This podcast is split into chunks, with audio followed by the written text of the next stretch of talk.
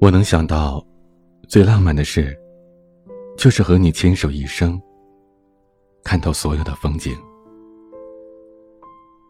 至于说，帮你找对的人，做对的事儿，我是恋爱成长学会的彼岸，欢迎收听《治愈说》。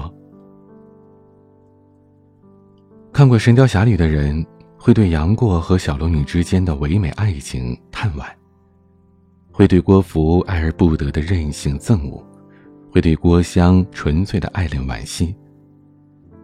但年轻的看客往往不会对于程英多加关注。金庸先生笔下的程英一世独立，波澜不惊，从未被想起，也从未被遗忘。她静静的盛开，淡淡的绽放。这样的女子，应该是清雅的、淡然的。略带一丝清凉的。程英是爱杨过的，可奈何杨过心里早已经被别人给占据了。于是他只能寂静欢喜，黯然相陪。程姑娘用十六年的陪伴来表达了她的爱，她的爱一辈子都没有说出口，却在那缝补的衣服、豆沙、粽子和十六年的韶华当中慢慢的流淌。只是这份爱，难免让人心痛罢了。美好的爱情并非偶然，在一起需要许多细节的线条链接。张爱玲的那句地老天荒的名句又在我的脑海当中跳出来：于千万人之中遇见你所要遇见的人，于千万年之中，时间的无涯的荒野里，没有早一步。也没有晚一步，刚巧赶上了，那也便没有别的话可说，唯有轻轻的问一声：“哦，你也在这里吗？”天时地利人和，真的是缺一不可。爱情是个美好的命题，过程很美，也很漫长。我们常常艳羡一对黄昏下携手漫步的老夫妻，在即将走到人生终点的时候，还能那么的淡然自若，相依相偎。同样，这夕阳下的美也并非偶然。长久的陪伴需要消磨掉多少的棱角，需要在彼此的身上找到多少的奇迹，需要给予对方多少别人看不见的力量。才使得一对爱人如圆珠般圆圆满满的，在家的圈圈里没有了磕磕绊绊。孟非白和纪时清是我学生时代看到过最好的情侣。孟非白是邻家女孩的模样，纪时清是个开朗阳光的男孩。从初中的眉来眼去，到毕业时的真情告白，再到后来高中时代的甜蜜相守。他们一直一直在一起。关于青葱恋爱的所有代名词，他们都有：单车、牵手、奶茶、图书馆、电影院。高中毕业的时候，我们几个朋友聚在一起，大家都心照不宣的不提以后的事儿，因为转眼就各奔东西了。连孟非白和纪时清都考上了不同的大学。毕业季。真的就是分手季啊！勇哥抬头干了一瓶啤酒，说道：“可季时清紧紧的握着孟非白的手，说：‘谁说的？我们一定会一直在一起的。就算相隔了一千两百公里，也没能阻挡两个人恋爱的脚步。异地恋或许是艰苦了一点，但是他们可以彼此体谅。’”这个月是他去看孟非白，下个月就是孟非白来看他。每天一个电话，每个月都要见一次面，寒暑假一起打工，这些规定从来没有人打破。我们都认为，这就是恋爱最好的模样。我们都在抱怨着伴侣的斤斤计较，但孟非白和季时清却没有红过一次脸。大学毕业，季时清来到了孟非白的城市工作。虽然刚开始人生地不熟，但是他很快就适应了。每天季时清都会接孟非白下班，孟飞白回到家里会准备晚饭。我曾经也去过他们家做客，孟飞白系着白围裙，在厨房里熟练地切着土豆丝，而季时清呢是拿着拖把把房间里所有的地板都拖了一遍。孟飞白把热气腾腾的菜端上来的时候，烟雾缭绕的柔软画面是我看到过的最朴实的感动。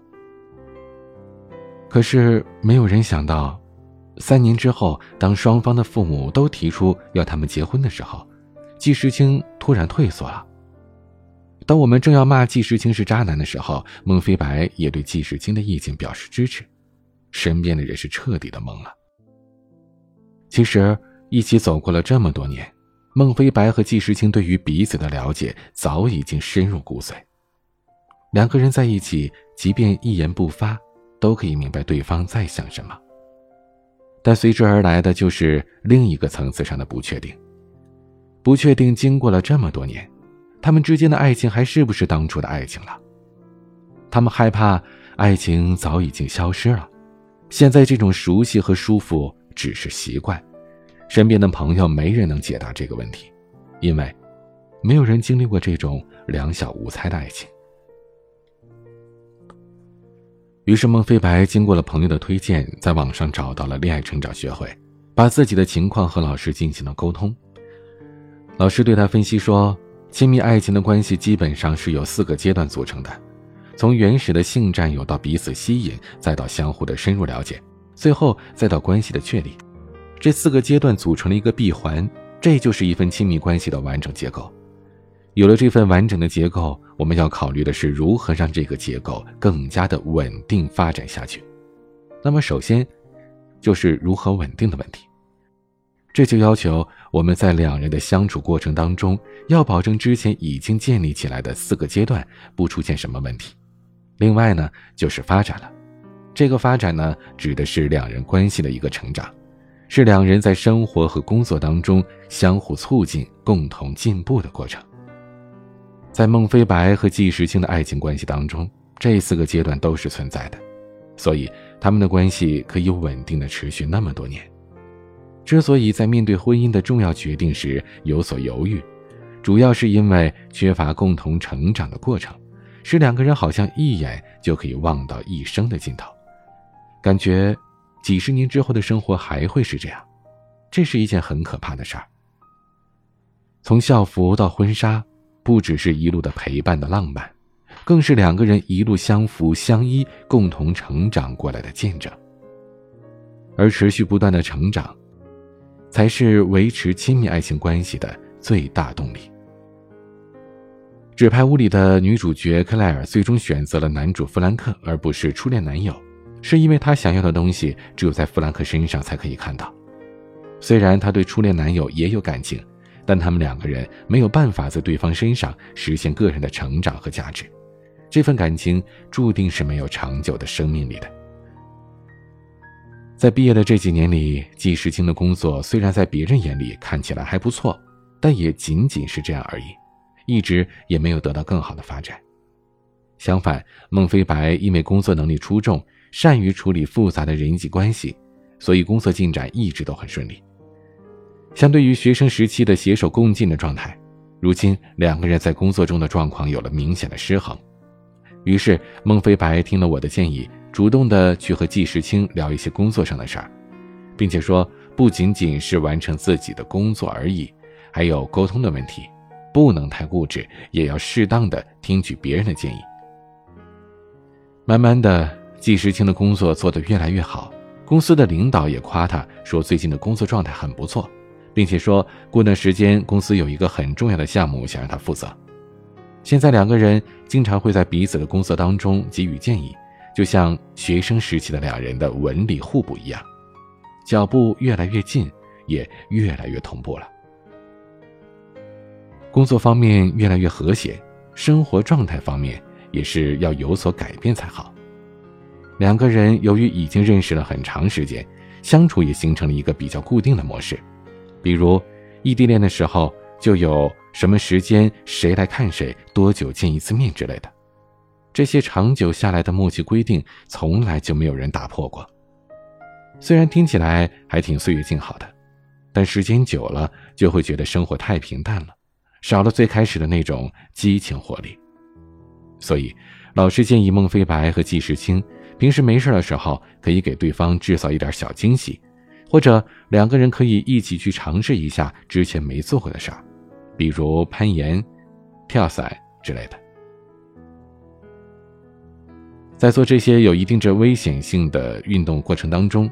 季时清和孟非白更加确定了彼此在自己生命当中的重要性，那种相濡以沫的感觉，两个人事后紧紧拥抱在一起的感觉，都给这份亲密关系注入了新的活力。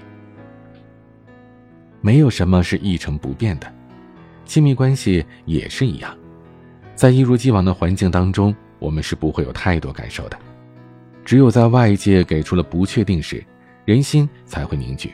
持续不断的学习和进步，实现双方的不断成长，这也就会让关系不断的深入发展，使两个人不管在面对什么情况时，都可以更加的坚定，而不仅仅是维持，因为发展才是最好的维持。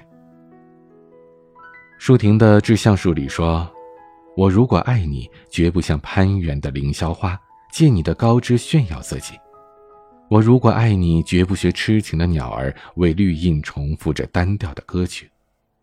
我必须是你近旁的一株木棉，作为树的形象和你站在一起，根紧紧地握在地下，叶相处在云里。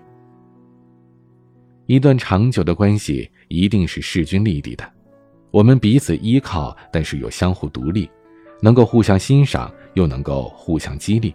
还可以互相促进，共同成长。在他们结婚的那天，孟非白在朋友圈里这样写：“我们不仅是亲密的爱人，还是同舟共济的战友，是互利共赢的合作伙伴，更是彼此生活当中最有趣的朋友。”我想象中最美好的爱情就是这样，亲爱的，谢谢你，余生有你真好。我们可以有一万种的方式遭遇爱情，但却只有一种方式守护它。每个人都希望有这样一段陪伴自己整个青春的爱情，但却求之不得。一旦走出了青春的院墙，我们就已经没有时光再用人生的十年去守候一份爱情了。所以，我们预设了标准，定下了条条框框，用这样的模板去比量每一个人，试图找到我们的爱。可我们还是最喜欢曾经的自己，那时我们像孩子一样纯粹的喜欢着一个人，那样的我们总是希望用一生去守候爱情，总是念叨着愿有岁月可回首，愿有深情可白头。